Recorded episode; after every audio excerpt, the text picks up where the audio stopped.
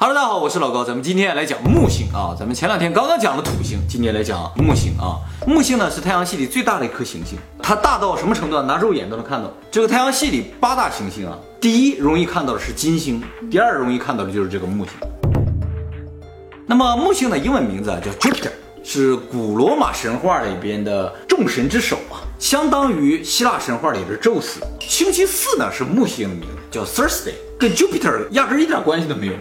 这 Thursday 啊，其实是雷神之日翻译过来，雷神叫索尔嘛，雷神呢是日耳曼神话里边的一个神的名字，它就相当于罗马神话里边的这个 Jupiter，所以他们是对等的。日本星期四就是木曜，对，是木曜，四四超完。中国啊，管这个木星啊叫做岁星，是因为木星啊它的公转周期是十二年，地球年的十二年，它绕太阳转一圈。那么从我们地球上看的话，木星也是过了十二年，它又回到原先那个位置上。所以呢，就根据木星这个特点，把木星这一周的十二年就作为十二地支，这也就是十二生肖那十二年的划分。但是为什么古人知道这个东西十二年就回到原先那个位置？我不知道，古人知道很多。很夸张啊。那么从星座来说的话，木星呢就是射手座的守护星，双子座的守护星是什么呀？是水星。哦，我是双子座的。木星啊，自转一周十个小时，非常的快。它公转一周，我刚才说十二年嘛，所以木星的一年相当于木星天的一万天。也就是说，你如果生活在木星上，过一万天才长一岁。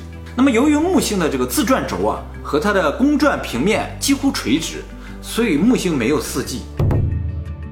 它的直径是地球的十一倍，体积呢是地球的一千三百二十倍。也就是说，一个木星里边能放一千多个地球。它虽然这么大的体积，但是呢，它密度比较小，所以整体来说质量呢质量没有那么大，地球的三百多倍而已。哦，那也也很大是吧？啊，即使它的质量只有地球的三百倍呢，也相当于太阳系所有行星加一块儿的二点五倍，所以它是在太阳系里一个完全不可能忽视的存在，那它的时间应该很慢。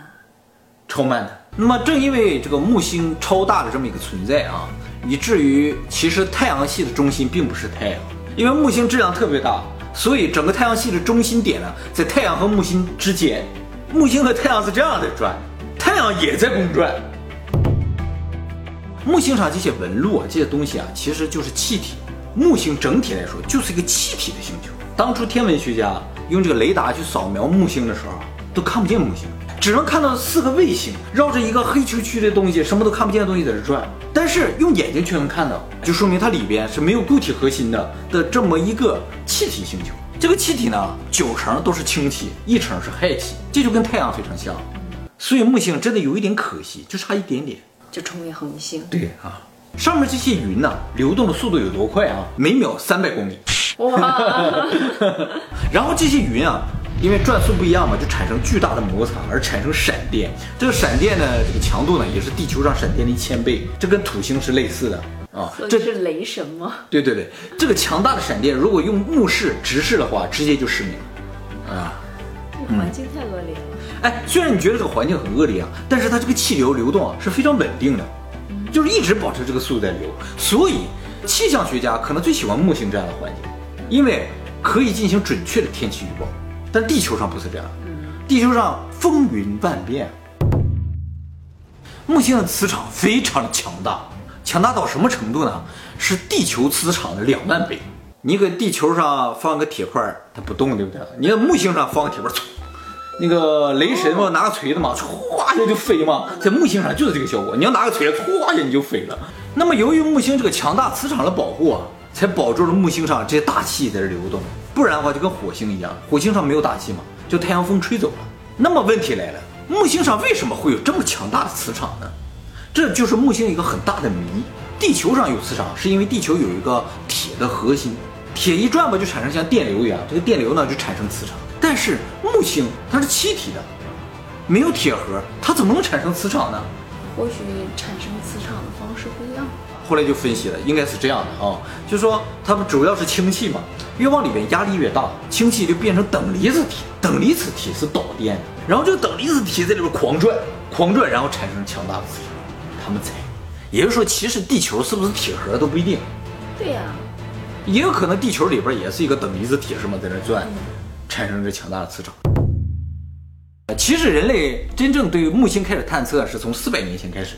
伽利略自制了一个望远镜，观测这个木星，发现木星有四颗卫星。这时候伽利略就产生了一个怀疑，他说：莫非地球不是宇宙的中心？因为当时主流就认为地球是宇宙的中心。但是伽利略看到木星有卫星之后，他就发现了，就说啊，这个宇宙里有东西不绕着地球转。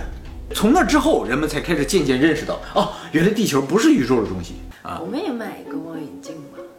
你想看看？拿肉眼就能看到。因为我没有那么多的天文知识，所以我不会被这些条条框框铐住。嗯，所以你应该自制一个望远镜。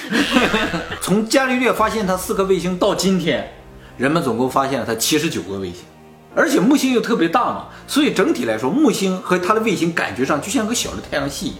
所以木星呢又叫做木星系，自己就形成一个星系了啊。那么一九八九年的时候，美国的 NASA 呢发射了一个伽利略号。飞了六年之后到达木星了之后就开始对它进行观测了。但其实人类历史上最早到达木星的呢，并不是伽利略号，而是先锋号。哦，先锋号呢，它是路过木星，然后呢去看了土星，有什么都去了啊。这个先锋号到了木星之后，就发现了一个事实，就是在地球上观测不可能知道的事情，就是木星周围有强大的核辐射。知道这事儿之后，马上 NASA 就改进了那个航海家号。增加了更强的这个护板，以保护里边电子仪器，也就保证了最后航海家号能够顺利通过木星。那么这个伽利略号完成工作之后呢，啊，NASA 就控制它，让它坠毁在木星大气层里。那么在二零一一年的时候，NASA 又发射了朱诺号。朱诺号的主要任务呢是探测木星云层下面的东西。朱诺号也会在二零二一年的七月份坠毁到大气层，把它烧掉。为什么 NASA 一定要把它烧掉？像土星的探测器也是一样，最终都是把它烧掉。嗯嗯。NASA 的理由呢，就是说为了防止污染木星的环境。但是我感觉怪怪的。如果地球以前有过高度文明，也能发射过卫星的，如果他们的思路跟 NASA 是一样的，烧掉。对啊，这也就是为什么我们现在看不到前人留下的卫星啊什么，他们都给它烧了。我觉得烧掉唯一的可能性就是不想留下一个证据，就是这个东西存在的证据。哎，这大红斑我们已经多次提过了啊，就是木星上刮着一个台风，这个台风啊，在这儿已经刮了四百年了，至少四百年了。因为伽利略发现它的时候就已经发现个大红斑。其实一度啊，天文学家都认为这个大红斑是永恒的，但是呢，近些年人们发现这个大红斑在不断的缩小。伽利略发现它的时候，这个大红斑的直径能放下四个地球，现在呢，只能放下一点三个地球。按照这个速度的话，再不用多久，这大红斑就要消失了。那么地球上持续最久的台风啊，是一九九四年一个叫做约翰的这个台风，持续了三十一天，人家持续了四百年还在这刮。那么关于这个大红斑呢，有两个谜团。第一个就是这个大红斑为什么会存在？木星上 N 多的气体都是一条一条的在这流动的，为什么这个地方自己搁这转起来？而且就算是偶然形成的就转起来，它不至于形成这么久。而且啊，木星上这个大红斑，它是随着木星旋转一起旋转。我刚才说了，木星转一圈十个小时。上面的气体每秒三百公里，这个大红斑跟着一起转，它都不散，好吓人啊！对呀，那么大红斑的第二个谜团呢，就是它的颜色，嗯，这为什么是个红色？那么很多天文学家觉得说，这个地方可能有很多的硫啊，有硫磺的话，它可能就造成它红。但是怎么这些硫磺都集中在这个地方了，就不知道。那么接下来我们介绍一下木星的卫星啊，它有七十九个卫星嘛，但其实最有名的就是那四个，就最先发现的木卫一、木卫二、木卫三、木卫四。这木卫一整个就是一个岩浆的星球，它上面布满了火山，但它这个火山啊，跟地球上那个火山等级不一样。地球那火山爆发，噗，你看冒一点烟什么，它不是，它这火山一喷发啊，那个岩浆以每秒一公里的速度向上喷射，然后喷射两三百公里，形成一个岩浆束。然后呢，向四面散射，而且这样的火山特别多，每天都在不停的喷发，所以整个星球就在下着岩浆雨。按理来说，一个星球转到太阳背面，它就该黑了嘛，看不见了。它这因为岩浆喷射，各种像放烟花一样，都能看得清清楚楚。据此呢，所有天文学家一致认为，这个星上不可能有生命。啊，你也同意的？生命的定义是什么呀？就是有一些还能在岩浆里活得很开心的。也有一些生命组成形式不一样呗，它能抗住岩浆呗？它可能就是岩浆。啊，也有可能，就感觉这个星球它本身它就是个活的。对，嗯，第二卫星啊，叫木卫二啊，又叫欧罗巴啊。这个木卫二就和木卫一完全不一样，它是个冰球，表面温度呢零下一百多度，它呢也往外喷射，喷水，喷水。这个由于它喷水啊，就证明它底下有液态海洋，所以很多天文学家觉得木卫二上特别有可能有生命。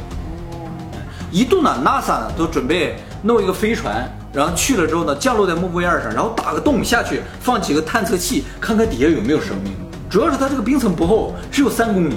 结果呢，由于资金不够，二零零五年时候放弃了。前两天 NASA 又说他们又准备重启这个计划，准备在二零二三年的时候呢，发射这么个东西，就到这个欧罗巴上面去。其实不仅仅是要探测有没有生命，就算没有生命，因为它上面有水嘛。嗯，那么以后星际旅行的话，它可以作为一个补给站。哦，好，最后呢，我们来说一下木星和地球有什么关系啊？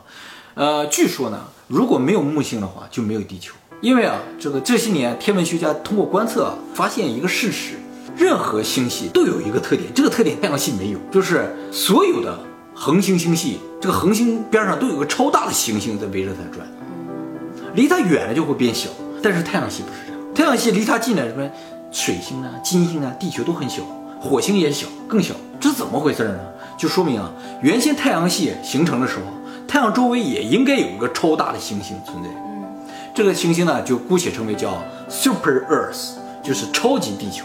这个超级地球围着太阳正常转着，很开心。转着转着，有一天突然来了个木星，结果这个超级地球就在木星和太阳之间就被这两个星球拉扯，就拉碎了。拉碎了，就形成了现在的水星、金星、地球和火星。嗯所以没有木星就没有地球，就没有这四个星。推测，啊，这是推测的。而且呢，由于木星超大的引力啊，从太阳系外来的小行星啊、彗星都被它拦住了，不会撞到地球。据推算，如果木星不存在，地球会被小行星撞到的几率呢，比现在要大一千倍。就比如说像毁灭恐龙那种小行星级的碰撞了吗？有木星存在的话，所以才几亿年一次。如果没有木星存在的话，那可能就几万年就一次了。人类还没怎么发展，砰又毁了，四？年一次，四年一次，是吧？所以木星保护住了地球，保护住了里边所有星球，所以真的有可能地球就是一个非常独特的存在，它具备了所有这个宇宙里都不可能具备的条件，就是那么巧，里面有太阳，外面有木星，距离又刚刚好，温度也合适，然后恰巧就产生了第一个生命。那它这个地理位置地角太好，这个地角黄金地段，买到手就升值。绝对升值啊！你可差一点点，其他都是荒无人烟的，是吧？所以大家还觉得现在买个房子贵，一点都不贵。你从宇宙的角度来看了，我这贼便宜？